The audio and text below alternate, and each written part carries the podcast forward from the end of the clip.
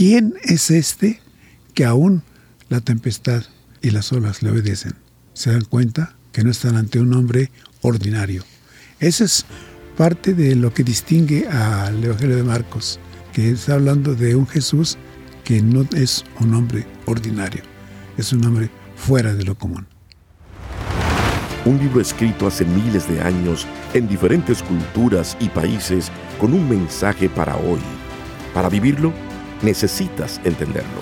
Explora la Biblia, la primera Biblia de estudio en audio que te ayudará a profundizar más en la palabra de Dios. Expertos biblistas explican los aspectos históricos y culturales que facilitan la comprensión del texto. Explora la Biblia. Jesús estaba interesado en que la gente conociera la razón de los mandamientos, el mensaje de salvación y cómo vivirlo cada día. Y para esto eligió narraciones breves, cotidianas, llamadas parábolas. Hola, ¿qué tal? Te saluda Lloyd Ortiz. En este nuevo episodio, junto al doctor Alfredo Tepox, hablaremos sobre el capítulo 4 del Evangelio de Marcos. En este episodio hablaremos de la parábola del sembrador, de la semilla sembrada y de la semilla de mostaza. El mensaje del reino de Dios presentado en parábolas. Un hombre ordinario, fuera de lo común. ¿Nos acompañas?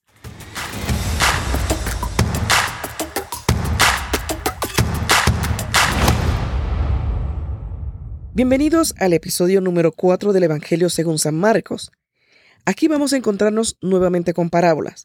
Jesús siempre usaba parábolas cuando enseñaba al pueblo. Esto sugiere que las parábolas eran bien entendidas por todos. Sin embargo, demuestran que no siempre era así.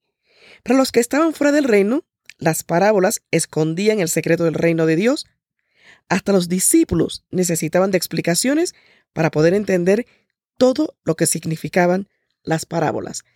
Doctor Alfredo Tepox, gracias por acompañarnos nuevamente en esta aventura. ¿Qué podemos prestar atención cuando escuchemos el capítulo 4? Usted ha mencionado las parábolas y en efecto lo que hay que notar es que aunque son dos versículos que se refieren a la explicación de las parábolas, dice el autor, y sin parábolas no les hablaba a sus discípulos pero les explicaba a ellos por separado esto. O sea, la parábola como recurso eh, literario o como recurso retórico en este caso es eficaz porque a manera de parabólica, valga la redundancia, da un mensaje que de pronto no se capta el sentido. Pero uno llega a casa y literalmente, como se dice de las, máquinas, le cae la moneda y se desata el mecanismo ahí entiende uno.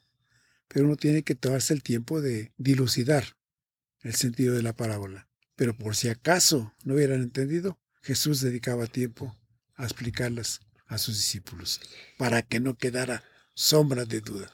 Muy bien, entonces con esto en mente, escuchemos el capítulo 4.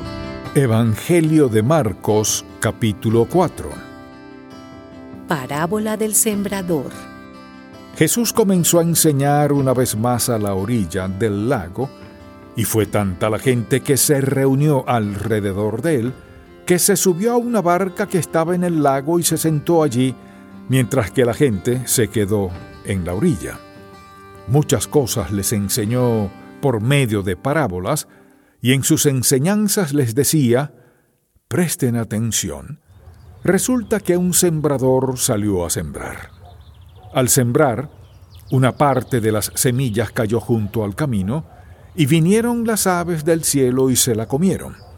Otra parte cayó entre las piedras, donde no había mucha tierra, y enseguida brotó, porque la tierra no era profunda. Pero en cuanto salió el sol se quemó y se secó porque no tenía raíz. Otra parte cayó entre espinos, pero los espinos crecieron y la ahogaron, de modo que no dio fruto. Pero otra parte cayó en buena tierra y brotó y creció y dio fruto y rindió una cosecha de treinta y sesenta y hasta de ciento por uno. Entonces les dijo, El que tenga oídos para oír, que oiga.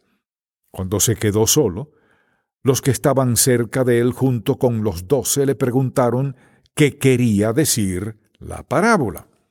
Él les respondió, A ustedes se les concede entender el misterio del reino de Dios, pero a los que están afuera todo se les dice por parábolas, para que viendo vean y no entiendan, y oyendo oigan y no comprendan, no sea que se conviertan y sus pecados les sean perdonados. También les dijo, si no entienden ustedes esta parábola, ¿cómo podrán entender todas las demás? El sembrador es el que siembra la palabra. Algunos son como los sembrados junto al camino, en ellos se siembra la palabra, pero enseguida, después de oírla, viene Satanás y les arrebata la palabra sembrada en su corazón. Otros son como lo sembrado entre las piedras, al oír la palabra enseguida la reciben con gozo, pero como no tienen raíz, su vida es muy corta y al venir las aflicciones o la persecución por causa de la palabra, enseguida tropiezan. Otros son como los que fueron sembrados entre espinos. Estos son los que oyen la palabra, pero las preocupaciones de este mundo, el engaño de las riquezas y la codicia por otras cosas entran en ellos y ahogan la palabra, por lo que ésta no llega a dar fruto. Pero hay otros que son como lo sembrado en buena tierra, son los que oyen la palabra y la reciben y rinden fruto, dan treinta, sesenta y hasta cien semillas por cada semilla sembrada. Nada oculto queda sin manifestarse. También les dijo, ¿acaso la luz se enciende para ponerla debajo de un cajón o debajo de la cama? Al contrario, se enciende para ponerla en el candelero porque no hay nada oculto que no llegue a manifestarse, ni hay nada escondido que no salga a la luz. Si alguno tiene oídos para oír, que oiga. También les dijo, fíjense bien en lo que oyen, porque con la medida con que ustedes midan a otros serán medidos y hasta más se les añadirá. Porque al que tiene, se le dará, y al que no tiene, hasta lo poco que tiene se le arrebatará. Parábola del crecimiento de la semilla. Jesús también dijo, el reino de Dios es como cuando un hombre arroja semillas sobre la tierra. Ya sea que él duerma o esté despierto, de día y de noche la semilla brota y crece sin que él sepa cómo. Y es que la tierra da fruto por sí misma Primero sale una hierba, luego la espiga, y después el grano se llena en la espiga. Y cuando el grano madura, enseguida se mete la hoz porque ya es tiempo de cosechar. Parábola de la semilla de mostaza. También dijo, ¿con qué vamos a comparar el reino de Dios? ¿Qué parábola nos sirve de comparación?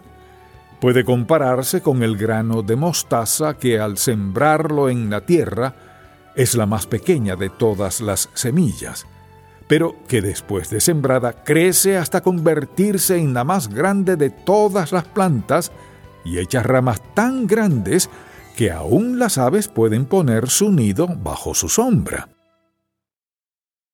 Aplicación de las parábolas. Con muchas parábolas como estas Jesús les hablaba de la palabra hasta donde podían entender, y sin parábolas no les hablaba, aunque a sus discípulos les explicaba todo en privado. Jesús calma la tempestad. Ese mismo día, al caer la noche, Jesús les dijo a sus discípulos, Pasemos al otro lado. Despidió a la multitud y partieron con él en la barca donde estaba. También otras barcas lo acompañaron. Pero se levantó una gran tempestad con vientos y de tal manera las olas azotaban la barca que ésta estaba por inundarse. Jesús estaba en la popa y dormía sobre una almohada. Lo despertaron y le dijeron, Maestro, ¿acaso no te importa que estamos por naufragar? Jesús se levantó y reprendió al viento y dijo a las aguas, Silencio, a callar. Y el viento se calmó y todo quedó en completa calma. A sus discípulos les dijo, ¿por qué tienen tanto miedo? ¿Cómo es que no tienen fe? Ellos estaban muy asustados y se decían unos a otros, ¿quién es este que hasta el viento y las aguas lo obedecen?